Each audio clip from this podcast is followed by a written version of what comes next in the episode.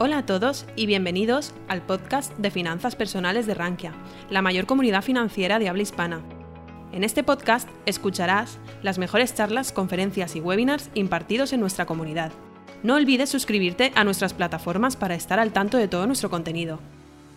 Os presentamos a Edu Riera, que se graduó en Economía para la Universidad de Oviedo y en 2015 comenzó a trabajar en el equipo de Corporate and Investment Banking de City in Madrid. Después de tres años como analista en los que participó en numerosas transacciones corporativas, salida a bolsa de Aedas Homes, OPA de DS Smith por Europac y adquisición de Imagina por Orient Hyundai Capital, entre otras, se mudó a Londres para estudiar el Master in Finance de London Business School. Durante el máster realizó prácticas en el equipo de crédito y situaciones especiales de Blackstone y como analista de renta variable en T. Rowe Price. Al finalizar el máster en enero de 2020, se unió al hedge fund neoyorquino Taconic Capital y especializado en inversión en situaciones de estrés. En enero de 2022 fundó la plataforma educativa y de orientación profesional Mintis Network, cuyo objetivo es ayudar a estudiantes universitarios y jóvenes profesionales a adquirir conocimientos prácticos, conectar con el mundo profesional y comenzar a construir su red de contactos. Edu ha venido hoy a hablarnos de el mundo de los hedge funds.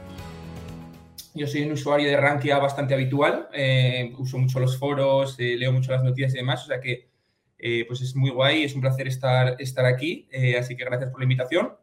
Y luego también el tema que me han dejado escoger para la charla de hoy, pues, pues me gusta mucho, me hace mucha ilusión porque un poco yo, pues cuando estaba estudiando y un poco en la época en que empecé a trabajar, pues no conocía nada eh, de esto del mundo de los, de los hedge funds, me sonaba, pero no, conocía, no lo conocía con mucho detalle y, recuerdo, pues eh, nada, una tarde que estuve leyendo un, libro que luego os contaré cuál es, que cuenta un poco toda la historia de, este mundo y que fue donde yo tuve ahí mi, epifanía, ¿no? Y donde, donde dije, joder, me parece interesante este mundo, eh, quiero, quiero dedicarme a él, ¿no? entonces, bueno, un poco mi idea con esta charla de hoy no es tanto que entendáis perfectamente la industria y que, que se lo podáis contar a, luego a vuestros, vuestros padres, vuestros amigos, sino un poco picaros el, gusta, el eh, que os el gusanillo, ¿no? Por, por, entender un poco cómo funciona y que luego lo investiguéis, eh, lo investiguéis por, vuestra cuenta para ver si realmente os parece tan, tan, tan interesante y tan chulo como me, lo, me lo pareció a mí en su momento. Es un poco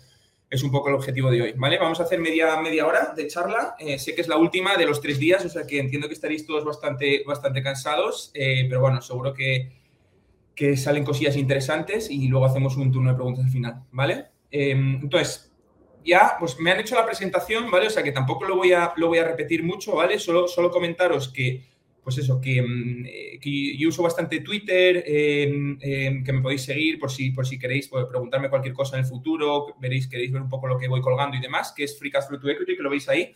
Y luego que, bueno, tengo un, tengo un podcast también pues, sobre carreras profesionales, sobre orientación profesional, eh, que también podéis seguir a través de, de YouTube o Spotify, eh, que lo tenéis ahí, Mentis Project.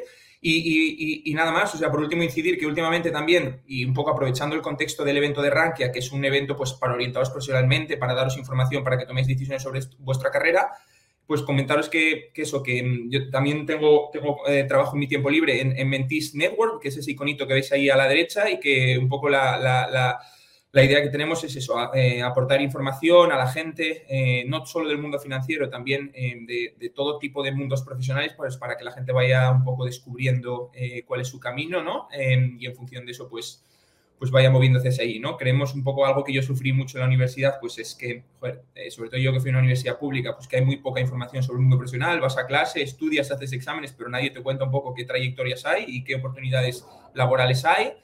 Eh, y cuáles son los pros y contras de cada una eh, y las trayectorias más habituales a largo plazo de cada una. Eh, y un poco lo que intentamos resolver en Mentis es eso, ¿no? Aportaros la información para que luego toméis las decisiones que queráis tomar, ¿no? Hacer un máster, empezar a trabajar, iros fuera de España, lo que, lo que cada uno considere, pero con, con información, ¿vale?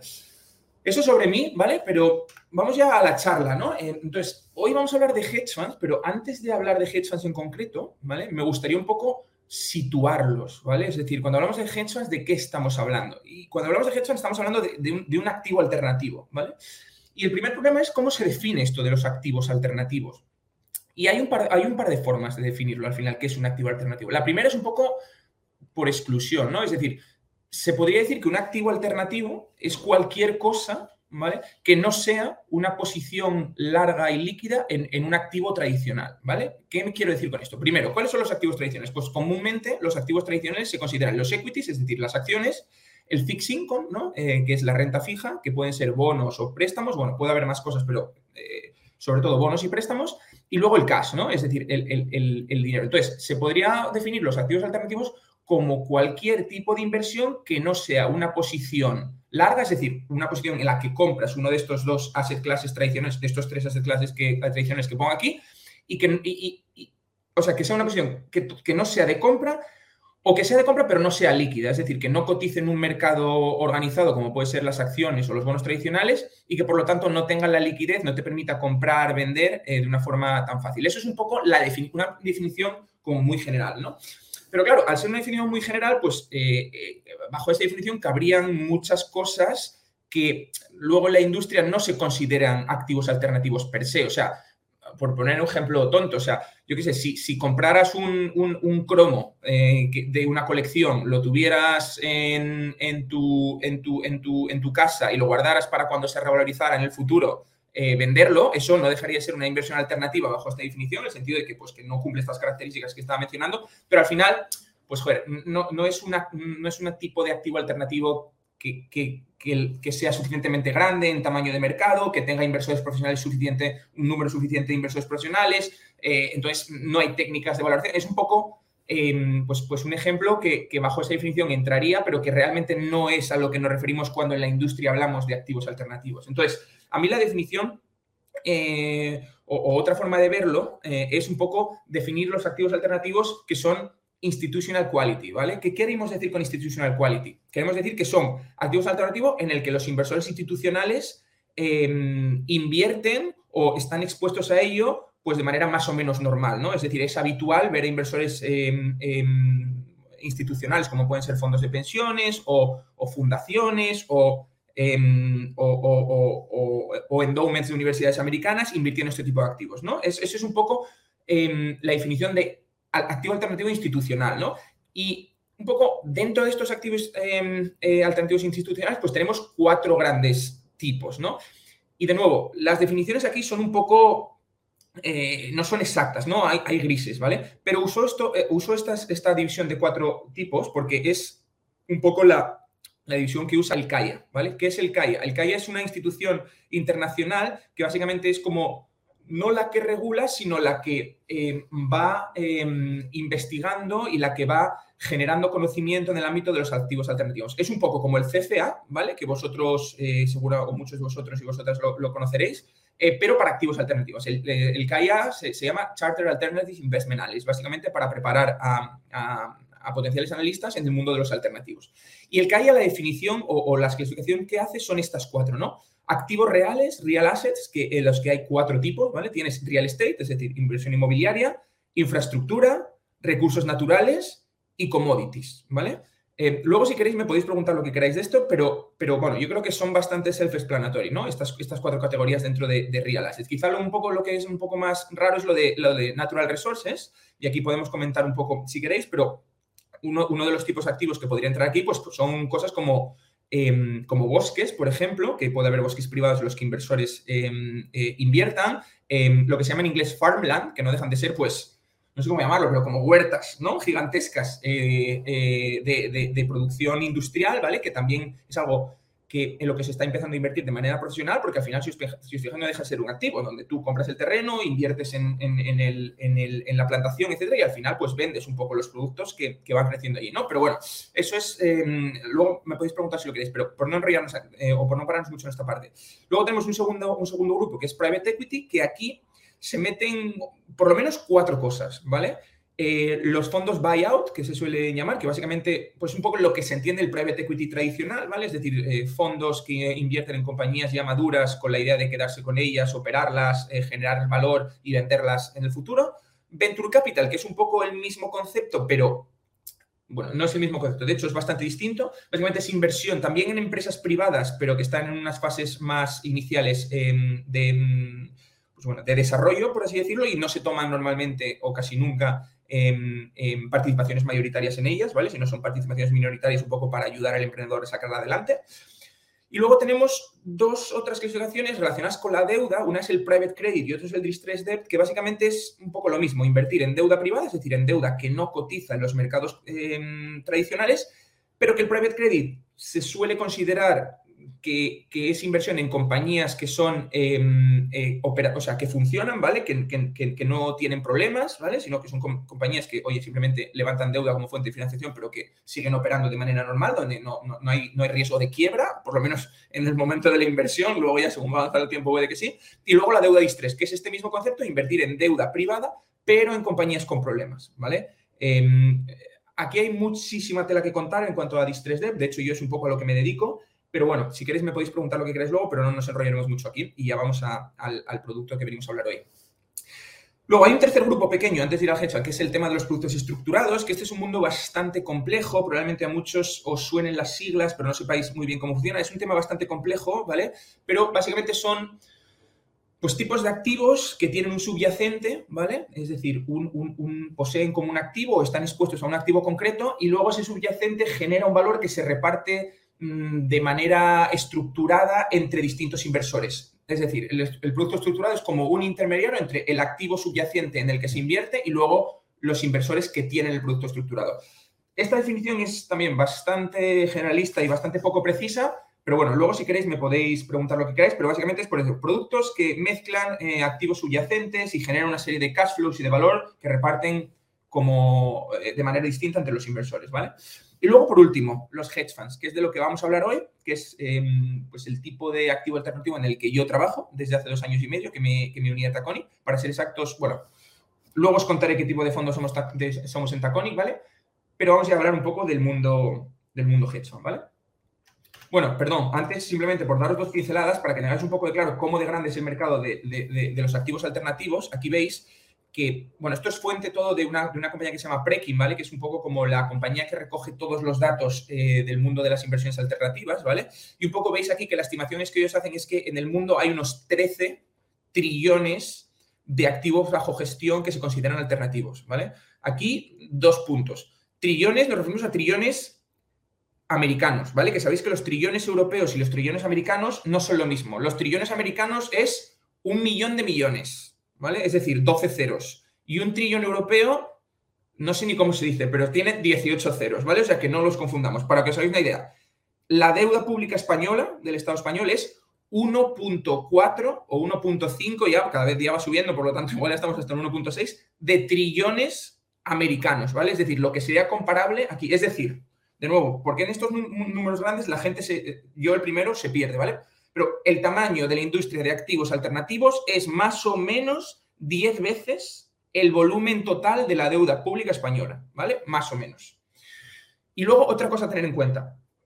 Estos 13.3 trillones, que se espera que sean 23 trillones en el año 2026, porque es una industria que está creciendo mucho, eh, solo tienen en cuenta lo que pongo aquí arriba, close-end funds, ¿vale? ¿Qué son los close-end funds? Esto también, no nos vamos a meter tampoco en la definición muy técnica, pero básicamente son fondos de inversión donde levantan capital, tienen una serie de participaciones X en el día 1 y luego no se emiten más participaciones eh, de manera recurrente. Es decir, un fondo de private equity es un fondo close-end, ¿por qué? Porque el día que levanta el dinero emite una serie de, participaciones, los, los inversores las compran y luego no se emiten participaciones cada día si quieren entrar nuevos inversores. Los nuevos inversores pueden entrar, pero alguien les tiene que vender su participación. Esto es lo contrario a los fondos tradicionales, donde probablemente muchos, muchos invertís, donde tú, por ejemplo, no quiero hacer publicidad de ningún fondo en concreto, pero si vas a no quiero hacer publicidad de ningún fondo, pero básicamente eh, tú si quieres invertir en un fondo que ves ahí en Rankia, en el foro de Rankia, ves, oye, mira, este fondo va bien, comenta que ha hecho más 10 este año, voy a invertir, tú vas al fondo, metes mil euros o 100 euros, lo que tengas de ahorros, y te emiten una acción y tú entras en el fondo, pero nadie te está vendiendo esa acción, nadie tiene que salir de ese fondo para entrar en, ese, para que puedas entrar tú, ¿vale? Eso es un open-end fund. Aquí nos hablamos solo de close-end funds. Y digo esto porque si fijáis aquí los datos que tenemos aquí, eh, sorprende lo poco que hay de activos bajo gestión en real estate. Dirías a priori, joder, inmobiliario, o sea, tiene que ser enorme el sector. Pero de nuevo, solo tenemos en cuenta los fondos que son close-end, ¿vale? eh, no cuentas las OCIMIS españolas o las compañías o, las, o, las, o las compañías cotizadas que en su balance tienen pisos o tienen mm, eh, fábricas o, cualquier tipo de activos inmobiliarios comerciales, como pueden ser centros comerciales, hoteles, no se tienen en cuenta solo los closed funds. Es decir, si hiciéramos realmente el tamaño de em, real del sector real estate, pues serían trillones eh, por, eh, solo, solo, real estate, ¿vale? Probablemente, no, no, tengo el dato concreto, pero probablemente hasta más de 13 trillones fuera solo real estate. Bueno, probablemente no, seguro, ¿vale? Pero simplemente para que tengáis una idea y luego lo grande que es cada uno de los activos alternativos, ¿vale? Eh, aquí veis el private equity, private debt y luego los crecimientos que espera. Yo creo que esto también es interesante para ver un poco qué opciones profesionales, ¿vale? Tenéis o podéis tener eh, porque siempre hay más opciones pues, en los sectores que crecen, básicamente. O sea que mm, echarle un ojo a estos crecimientos y, investigar un poco los sectores que más crecen porque es pues, donde siempre hay más oportunidades. ¿no? Entonces, estos sobre activos alternativos. Vamos a ir ya con el tema, con el mundo hedge fund, ¿vale? El primer problema con los hedge funds es que es muy difícil definirlo, ¿vale? Porque normalmente un poco la gente piensa que hedge fund es, un estilo de inversión, cuando en la realidad, y lo vamos a ver ahora, hay mm, decenas de estilos de inversión dentro de un hedge fund. Entonces, al final, la forma de decir un hedge fund, pues aquí es lo que, esta es la definición que tiene el CAIA, ¿vale? Que es un poco lo que os comentaba antes, esta institución que es un poco como el, el rule setter, ¿no? del mundo de alternativos. Y básicamente aquí lo que te quiere decir esta definición es, oye, es un vehículo de inversión que como está altamente desregulado, es decir, no tiene un regulador encima que le impide hacer cosas o le obliga a hacer otras, puede encontrar oportunidades de inversión que no están al alcance de los vehículos mm, más regulados, ¿vale? Ese es un poco eh, el concepto es de un vehículo de inversión desregulado. Y como está desregulado, tiene mucha flexibilidad para hacer todo tipo de inversiones. ¿vale? Eso es un poco, yo creo, el concepto que nos tenemos que quedar con Hedge. Luego, en cada geografía y en cada sistema legal, pues se estructura de una manera u otra. En Estados Unidos es de una forma, en Europa es de otras, pero no nos vamos a entrar ahí. Pero básicamente, vehículo desregulado con mucha flexibilidad para invertir en lo que quieras. Esto fue un poco mi epifanía en su momento, ¿no? De decir, joder, a mí me gusta la inversión, pero no es que me guste invertir en equities o, en real estate o, en, o, en, startups. Es que a mí me gusta la inversión como concepto, es decir, poner el dinero en algo que dentro de 10 años o de 5 años va a valer más, ¿vale? Y va a valer más ajustado por el riesgo que estoy tomando por esa decisión. Entonces, a mí es cuando de verdad dije, qué interesante es este mundo de los hedge funds, que de verdad no hay límites en cuanto, en, cuanto a opciones invertir. Simplemente tienes que encontrar cosas que por lo, que pagas por ellas hoy es menos de lo que va a valer en el futuro. Y dentro de ahí tienes total flexibilidad, ¿vale? Y luego hay otras dos características que yo creo que también, em, bueno, que la tercera está ligada con esta primera, pero la segunda es algo también la estructura de comisiones, ¿vale? Que es algo muy característico de los hedge luego vamos a hablar de ella. ¿Por qué es muy característica? Porque una parte muy importante de las comisiones de los hedge están linkadas a su rentabilidad, es decir, a su performance. Sabéis que los fondos, los mutual funds, los fondos... Em, tradicionales donde todos invertimos, pues o cobra una comisión de gestión, algunos, pero muy pocos, tienen una comisión por, por, renta, por rentabilidad, pero en general es solo por gestión. Aquí la idea es totalmente la contraria, es decir, también cobran comisión por, por gestión, pero eh, sobre todo una parte muy importante de, em, de, de, sus, de, sus, de sus ventas o de su facturación como fondo es las comisiones de performance, ¿vale? Y hay una, algo que se dice muy típico ¿no? de los hedge funds y es que las comisiones se suele decir, es la expresión de 220, ¿vale? De te cobro un 2% por los activos que gestiono y un 20% sobre la rentabilidad que le hago, ¿vale? A, tus ahorros, que luego vamos a ver exactamente cómo se calcula, ¿vale? Y luego, pues, dentro de lo que comentábamos em, antes de la desregulación, pues, eh, ¿qué, ¿qué, significa esto en cuanto a alternativas de inversión? Pues puede, pues que pueden invertir tanto en activos cotizados como en activos privados, pueden usar derivados no solo para cobertura, sino para también tomar exposición a, activos, pueden usar apalancamiento financiero, ¿vale? ¿Cómo se usa el apalancamiento financiero? Pues básicamente eh, vas a un banco, vas al departamento de un banco de inversión, que normalmente suele ser el departamento que se llama Prime Brokerage, que básicamente dan leverage y otros servicios a hedge funds, y te permite pues apalancar tu, tu posición Em, si crees que tiene sentido para el tipo, el tipo de trade que quieres hacer. Luego también pueden tomar posiciones largas y cortas, es decir, pueden comprar acciones, pero también ponerse corto, que sabéis que es eh, ganar dinero a pesar de que la acción, eh, o sea, quiero decir, ponerse corto es apostar a que una acción o un activo cualquiera va a caer de valor y por lo tanto tú te beneficias si cae, ¿vale? Y básicamente lo que haces es le pides prestada la acción o el bono a, a alguien que lo tenga lo pides prestado, lo vendes, esperas que cae y cuando cae lo recompras y se lo devuelves y ahí es donde ganas tu dinero, que es una parte muy importante de los hedge funds, de la estrategia de los hedge funds. Eh, tampoco tiene requisitos de, diversificación en general y que esto es la clave de verdad de los hedge funds. Su objetivo es generar alfa, ¿vale? Luego me podéis preguntar en, las preguntas con detalle qué es esto de alfa, pero por resumirlo de una manera muy imprecisa, es básicamente generar retornos por encima del que te correspondía por los riesgos que estás asumiendo. O dicho de una manera muy simplificada, ¿cuál es la versión más simplificada de este concepto de, de alfa? Batir al mercado. ¿Vale? ¿Qué quiere decir? Que sacas más rentabilidad que el mercado o sea, que estás expuesto al mercado, pero sacas más rentabilidad que la media de mercado, ¿vale? Es decir, estás asumiendo un riesgo de mercado, pero en vez de sacarle un 10%, como es lo que ha hecho el S&P, por ejemplo, X año, le sacas un 12, un 14. Es muchísimo más complejo que esto, pero este es el concepto. Luego, si queréis, lo podemos discutir, ¿vale? Entonces, eso en cuanto un poco a la introducción a hedge funds un, par de puntos interesantes sobre su historia. Los el primer hedge se montó en el año 49, ¿vale? Por un, por un, por un tío que se llama Alfred eh, Wilson Jones, que es un tío muy curioso, buscar en la Wikipedia porque tiene una historia acojonante, una historia personal, y que en el momento que la montó era un reportero de Fortune, de la revista Fortune. Es un tío que era australiano, era reportero de Fortune, pero no escribía ni de finanzas, escribía de otras cosas. Y un poco haciendo un artículo sobre, sobre finanzas, pues descubrió un poco análisis de técnicas de mercado y un poco de inversión y dijo, oye, ¿por qué no creo un producto que me permita invertir, pero que me permita también apostar a que el mercado cae? ¿Vale? ¿Y por qué hacía esto? Porque le decía, joder, yo quiero invertir en, empresas que son buenas em, y, quiero no invertir o quiero apostar a, que empresas malas van a caer y no quiero tener exposición al mercado. Al final, si tú eres un fondo que solo puedes comprar acciones, pues vale, puedes comprar unas, unas concretas o puedes comprar unas concretas y el resto tenerlo en cash, pero realmente estás expuesto al mercado. Es decir, el si el mercado sube o el mercado cae, es difícil protegerte ante esos vaivenes de mercado, ¿vale? Poniendo, pudiendo hacer posiciones cortas y posiciones largas y haciendo, usando derivados para hedgear tus posiciones, es decir, para, usar coberturas, puedes generar eh, rentabilidades sin reduciendo tu exposición al mercado. Y ahí es donde entra el alfa que comentábamos antes, ¿vale? Em, entonces, esto es un poco la historia y ahí, yo creo que estos son dos gráficos interesantes porque veis un poco el gráfico de abajo a la izquierda veis un poco en azul la cantidad de fondos de hedge funds que se han lanzado en el mundo durante los últimos años, ¿vale? Eh, veis que, eh, pues eso, ha crecido, cada vez se lanzan más, por lo menos hasta los años 2000-2012, ahora últimamente se lanzan menos, ¿vale? Em, también el siguiente gráfico explica por qué. Eh, y luego veis también el número de liquidaciones, es decir, fondos no solo que se crean, sino también que se destruyen, gente que da malos resultados y que al final pues la gente retira el dinero y tienen que cerrar, ¿no? Y veis que el, volumen, el, número neto, ¿no? De, hedge funds en activo, pues ves que está en torno a los 18.000, más o menos, em, y veis que lleva tres o cuatro años más o menos plano, ¿no? ¿Y por qué lleva plano?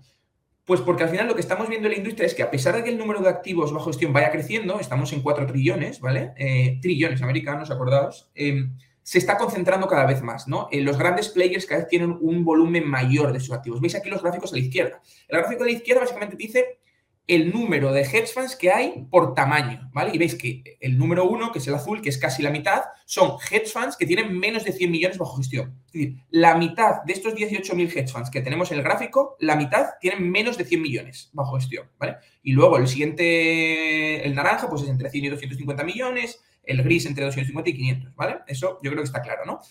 Pero ahora vamos a ver este mismo gráfico en vez de por número de hedge funds, por activos bajo gestión. Y veis que el cuadro o que el gráfico cambia totalmente. Es decir, que a pesar de que los fondos, que es el verde, mayores de 5 billones, son poquísimos, ¿vale? En número de fondos, tienen la mayoría de los activos, porque los activos están muy concentrados en los players más grandes. Por ejemplo, mi fondo, Taconic, tenemos 9 billones bajo gestión, es decir, estaríamos en este punto verde, eh, ¿vale? Es decir, no hay muchas firmas de este tamaño, hay muy pocas, pero concentramos la mayoría de los activos. ¿vale? Esto es algo muy importante a tener en cuenta. Luego podemos discutir por qué eh, la escala es una ventaja para estos fondos. Entonces, esto es un poco, em, un poco los mayores fondos de inversión, de los mayores hedge funds ahora mismo por volumen de activos. Em, veis un poco los nombres porque os suene, Bridgewater, AQR, MAN, eh, Renaissance, que nunca sé cómo se pronuncia, pero es un fondo Renaissance Technologies, que es un fondo quant. Eh, entonces, estos son los players principales, ¿vale? Los más grandes. Y luego abajo quería enseñaros los, los hedge fund managers más conocidos, ¿vale? Porque, ¿Por qué quería enseñaroslo? Porque todos tienen una historia bastante curiosa em, y quiero contárosla muy brevemente para que luego investiguéis por vuestra cuenta si os interesa el tema. El primero es Steve Cohen, ¿vale? El primero de la izquierda, ese señor calvo de ahí. Steve Cohen eh, montó un hedge fund que se llama SAC Capital, que se llamaba SAC Capital, y luego se metió en, problemas con el regulador americano, con la SEC, porque eh, supuestamente hacía insider trading, es decir, operaba con información privada. Entonces, cerraron ese fondo y ahora abrió un family office donde gestiona sobre todo su dinero. Ahora creo que lo puede abrir ya también a inversores externos que se llama Point 72, ¿vale? Point 72. ¿Y por qué me parece curioso contar aquí lo de Cohen? Para que luego investiguéis por ustedes. Porque Cohen es la persona en la que se inspiró la serie Billions, que es la serie que yo no sé si está en Netflix o en HBO, que es una serie muy chula sobre hedge funds, y se inspiró en él. O sea que os lo recomiendo que os lo recomiendo por si, por si os interesa el mundillo, que la veáis y que está inspirada en él. El segundo hombre, ese que está un pelín más abajo, es Ray Dalio, que es el fundador de Bridgewater, que veis en la tabla, que es el hedge fund más grande del mundo por activo gestión. Este señor, eh, yo creo dos, dos, cosas curiosas para que busquéis. Eh, primero, que tiene dos libros, sobre todo uno bastante conocido que se llama Principles, donde habla un poco sobre su vida y sus principios de management y de gestor, ¿vale? Que yo creo que está bastante guay y tiene bastantes cosas interesantes. Y luego es muy conocido por la cultura de Bridgewater. La cultura de Bridgewater es una cultura que, que ellos misma la denominan em, Radical Transparency, ¿vale? ¿Y eso qué es? Pues eso incluye muchas cosas. Por ejemplo, todos los meetings, todas las reuniones, ya sean personales o grupales de la reunión, se graban y todos los Em, los, empleados tienen eh, acceso a ellos. Cada empleado tiene una baseball, lo que ellos llaman baseball card, donde básicamente les evalúan en una serie de, características como eh, capacidad de trabajo, creatividad, bueno, una serie de características que ellos valoran y todo el mundo cada día puntúa a toda la gente de la firma con la que interactúa. Y todo esto es público, es decir, tú sabes quién te ha puntuado a ti y todo el mundo puede ver tu, tu, carta de béisbol con las cosas que eres bueno, en la que eres malo, eh, etc. Y eso es una de las cosas pues, de la cultura que es una cultura muy dura, ¿vale? Eh, que a ellos les ha funcionado bien, por lo menos en este momento, pero que es una cultura donde mucha gente no podría trabajar. Imagínate que todo el mundo supiera lo que haces bien y que haces mal y las reviews que te hacen tus compañeros. O sea, durísimo. El tercer hombre que veis ahí con las manos cruzadas es John Paulson, que es el tío que más ganó con la crisis suprema de 2008, ¿vale? Apostando a que el mercado inmobiliario americano se iba a caer, ¿vale? Sale en un libro que se llama Big Short, que es un libro de Michael Lewis que os recomiendo a todos. Eh, no, es el, no sale en la película de Big Short, es decir, eh, nadie de los actores de la película de Big Short está representado a John Paulson, está representando a otros inversores, pero sí sale en el libro, ¿no?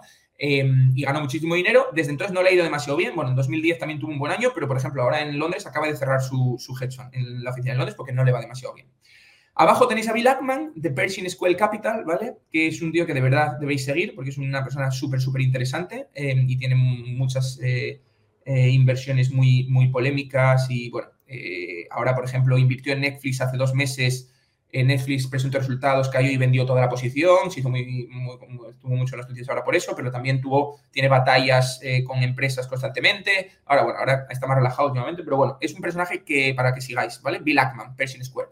Carl Icahn es otro inversor em, también conocido por ser, eh, eh, ¿cómo decirlo?, muy duro con las empresas que adquiere. Mm, tiene un famoso vídeo hablando de cómo una vez compró una empresa y eh, echó em, inmediatamente a 12 pisos de empleados al día siguiente o, al mes de haberla comprado. Y es una persona bastante em, bastante agresiva en el sentido con las declaraciones que tiene, un tío que es, interesante siempre escuchar, Carl Icahn de Icahn Enterprises. Y los dos últimos, em, los dos últimos, eh, la, persona de abajo es Ken Griffin, ¿vale? Que es el Citadel, que es un, un hedge fund súper exitoso, multimanager, em, también con, con, parte quant, eh, y que es, em, bueno, uno de los que mejor está eh, performeando este año, básicamente, y también muy conocido por, bueno, por todo el lío que tuvo con Robinhood. Conocéis la aplicación de Robinhood, está para tradear, que es tan famoso durante la pandemia. Os recomiendo que sigáis la historia cita del Robinhood, porque ahí entenderéis un poco cómo funciona también eh, todo el mundo del market making y estas cosas eh, un poco internas del mercado, que a muchos os puede interesar. Y luego, por último, eh, si no me equivoco, que siempre se me olvida el nombre, Chase Coleman, que es el el fundador y el, y el portfolio manager Tiger Global, que es un fondo que se hizo muy famoso ahora porque eh, no solo invierte en equities cotizadas, también tiene un venture capital muy conocido que está invirtiendo una cantidad de dinero salvaje en empresas de, tecnología en los últimos 3-4 años. Ahora parece que se ha frenado un poco y que también tiene una historia muy chula que, si podéis leer sobre Tiger Global os recomiendo, ¿vale? Me quedan 5 minutos, ¿vale? O 10. Em, entonces, eh, voy a contar un poco eh, lo que os contaba, lo que os decía al principio, ¿no? De, oye, los hedge funds es una estructura legal, ¿vale? Eh, desregulada, pero no es un estilo de inversión. Y de hecho, eh, dentro del mundo hedge hay muchísimos estilos de inversión distintos. Y de nuevo el CAIA hace esta división eh, de cuatro grandes grupos, ¿vale? Que, que, ahora os cuento un poco. La división de equities, es decir, todo todos los hedge funds que invierten sobre todo en acciones, ¿vale? Y pueden ser long short, es decir, eh, fondos que invierten tanto posiciones largas como posiciones cortas y que a veces tienen más exposición al mercado, otras menos, dependiendo un poco de cómo vean em, el, mercado en general. Market neutral, que básicamente lo que hacen estos fondos, y nuestro fondo va un poco también por ahí, aunque no hacemos solo equities, es básicamente tener tantas posiciones largas como cortas, no tanto en cuanto a número ni en cuanto a activos, sino en cuanto a beta mercado, es decir, a exposición al mercado, para que las posiciones largas se compensen con las cortas y teóricamente da igual que el mercado suba, que baje, tu rentabilidad va a depender de cómo de bueno seas eligiendo las empresas, ¿vale? Es decir, si, si, si no tienes exposición al mercado y compras las que suben más que el mercado y vendes las que bajan más que el mercado, vas a poder tener rentabilidades positivas sin que el mercado te importe si se mueve hacia arriba y hacia abajo, ¿vale? Esto tiene bastante complejidad, pero bueno, para que os quede con la idea, para que lo investigues por, por su cuenta. Y luego short selling, que básicamente son pues mm, depende, hay varios tipos, pero pueden ser fondos que solo tengan posiciones cortas, eh, es decir, que solo inviertan en compañías que creen que van a caer, ¿vale? El fondo más conocido aquí, que creo que no le está yendo muy bien últimamente, es Químicos Associates, ¿vale? Porque, para quien lo quiere investigar. Luego tienes los fondos de Ben Driven, ¿vale? Que es un poco lo que somos nosotros en, Taconic em, y que es un poco, nosotros invertimos en compañías, pero en compañías que están en una situación un poco rara, que hay situación especial, que, hay, que no es simplemente comprar una acción o un bono y esperar que suba o que baje, sino que algo está pasando en la compañía que añade complejidad a la, situación. Dentro de esto tienes tres, grupos, ¿vale? Activistas, es decir, eh, fondos que compran porcentajes muy relevantes de las, de las compañías e intentan meterse en el board of directors para intentar cambiar cómo funcionan las cosas. Tenemos un ejemplo claro de hace poco, que es eh, Elon Musk. Elon Musk compró un 9, me parece, un 10% y quería y se comentó que iba a entrar en el board of directors de Twitter para intentar modificar un poco la estrategia de Twitter, ¿no? Al final va, a comprar la entera, pero eso sería un típico caso de, activismo, ¿vale? Luego tienes eh, Merger Arbitrage, eh, merger, Arbitrage, ¿vale?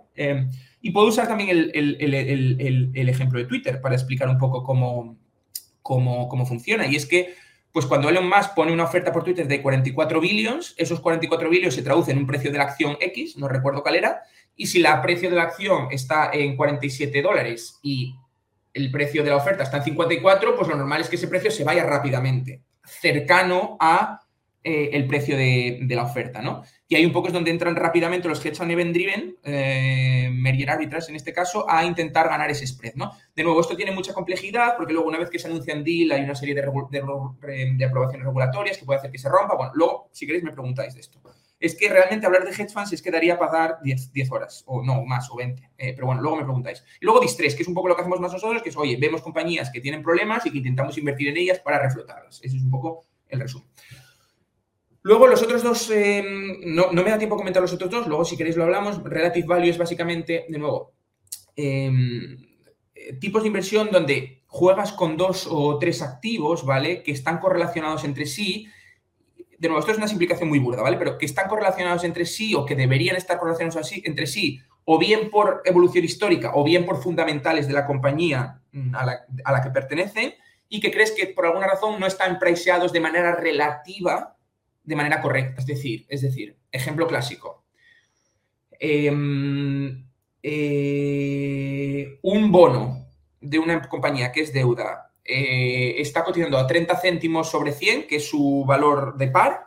Sin embargo, el precio de la acción no ha caído prácticamente nada. Entonces, ¿cómo puede ser que el bono haya caído tanto y la acción no? Pues ahí claramente hay un arbitraje de que si la empresa va bien, el bono va a subir mucho y la acción no va a subir tanto porque es muy alto, y si la empresa va mal, básicamente al revés, ¿no? Entonces, un poco intentas jugar con esa diferencia de valor relativo em, eh, y que esperas que, se, que el mercado acabe corrigiendo a medio plazo, ¿vale? Y luego global macro, si queréis me podéis preguntar, pero básicamente es tener unas tesis de inversión macroeconómicas e intentar jugarlas a través de activos como futuros, como índices, por, eh, como, como, sí, por ejemplo, por ejemplo, un trade de índice. Tú imagínate que crees que la economía europea va muy mal eh, y que las empresas van a quebrar muchas en el futuro y que el mercado todavía no está reflejando eso. Pues, ¿cómo puedes invertir en eso? Pues, por ejemplo, compras un índice de CDS sobre empresas europeas. Los CDS, sabéis que son Credit Default Swaps, que son aseguramientos por si las empresas quiebran, ¿vale? Entonces, ese precio del aseguramiento eh, sube, em, sube cuando las empresas están en riesgo de quebrar. Por lo tanto, si piensas que van a quebrar, lo he dicho mal antes, tendrías que vender. Básicamente, o sea, es que los CDS es un poco lío, pero básicamente cuando el CDS sube, quiere decir que el riesgo de quiebra em, sube. Por lo tanto, tienes que apostar a lo contrario. Si crees que va a haber riesgo de quiebra, lo que te interesa es que suba el precio del CDS. Entonces, juegas con el índice, ¿vale? Y te posicionas en el índice eh, para apostar a eso. O, por ejemplo, si quieres comprar eh, índices de, economías nacionales, tú piensas que la economía de Vietnam va a ir como un tiro los próximos 10 años, eh, e inviertes en, la economía vietnamesa a través de índices o a través de futuros o a través de su divisa, ¿vale? A través de currencies, que también se puede invertir. Pero bueno, eso es un poco, poco el concepto general.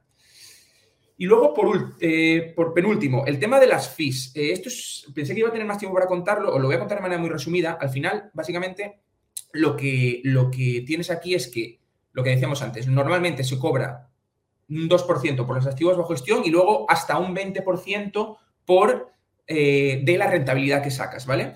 Entonces, em, es que no tengo tiempo para contarlo todo, pero básicamente, para que os hagáis una idea, vamos a coger el, año 3 que veis la, la, tabla de arriba, ¿vale?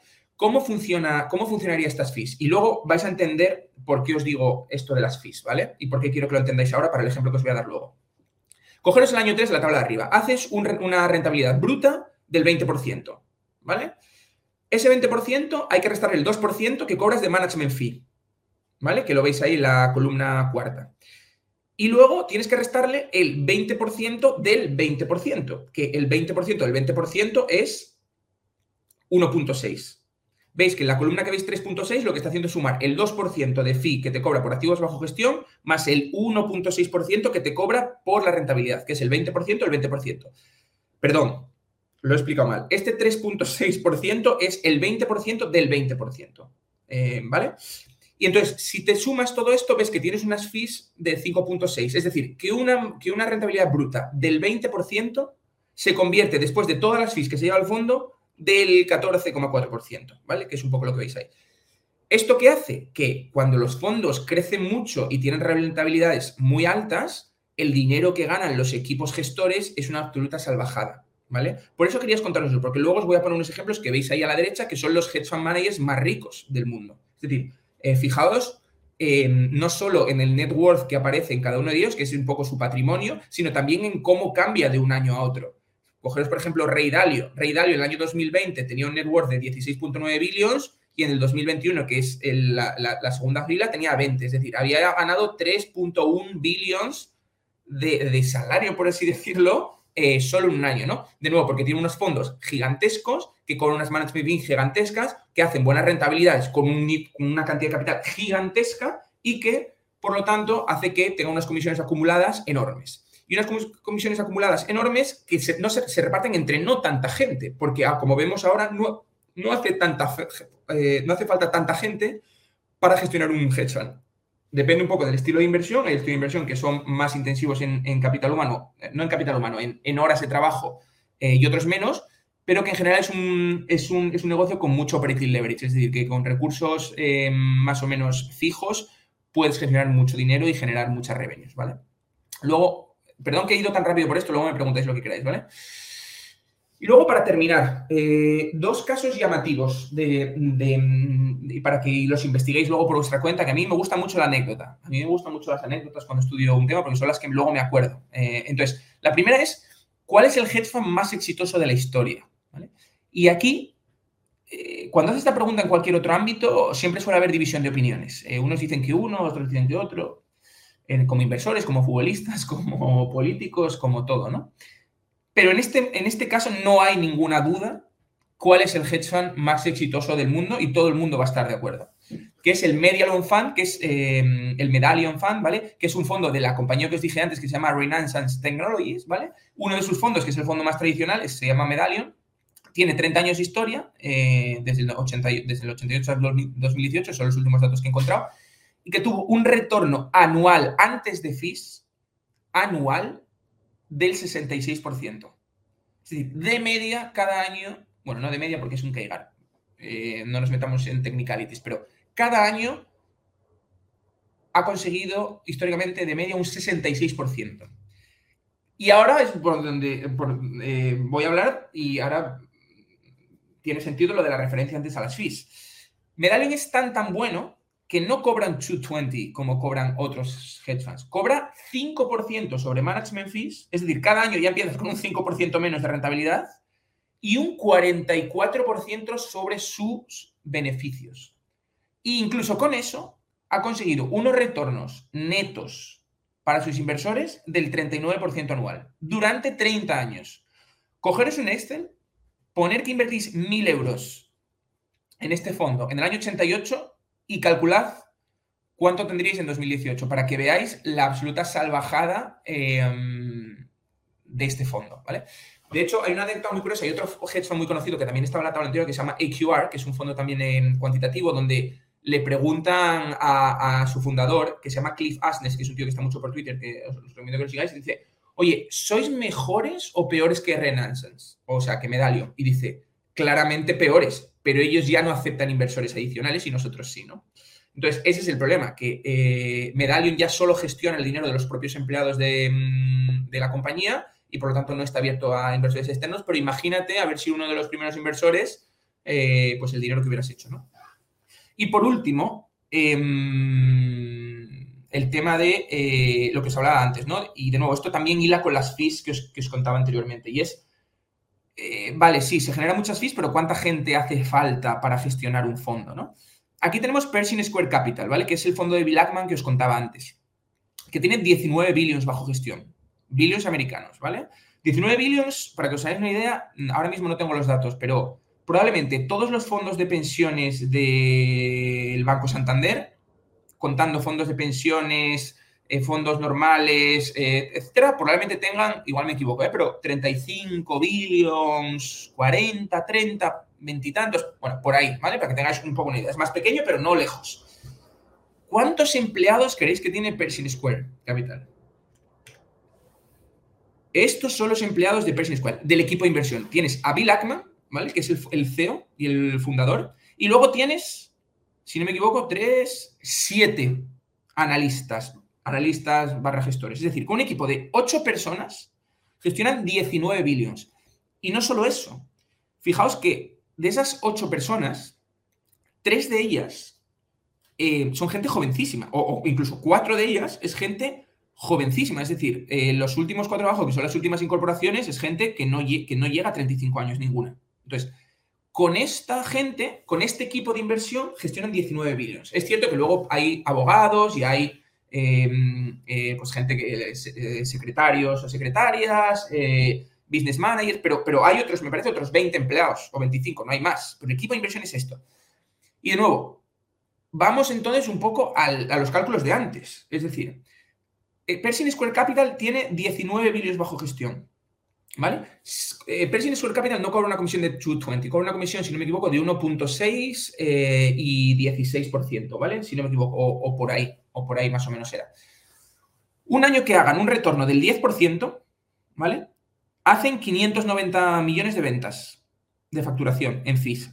Y un año que hagan un 20% de retorno, hacen casi 900 millones de dólares de ventas. Para un equipo de 8 personas. O sea, para que veáis hasta qué punto eh, una carrera en un hedge fund, eh, si eres verdaderamente bueno, estamos hablando de que esto es la élite de la élite de la élite, puede ser una carrera lucrativa. Que yo recuerdo cuando leí el libro este famoso, una de las cosas que me llamó la atención, que me dejó absolutamente asombrado. Y por último, y no me enrollo más, lo prometo, un minuto un poco libros, recursos para que podáis profundizar, ¿vale? El libro que a mí me inspiró por primera vez, me acuerdo haberlo leído el verano de 2015, cuando estaba en Londres, em, me acuerdo perfectamente lo estaba leyendo, se llama More Money Than God, ¿vale?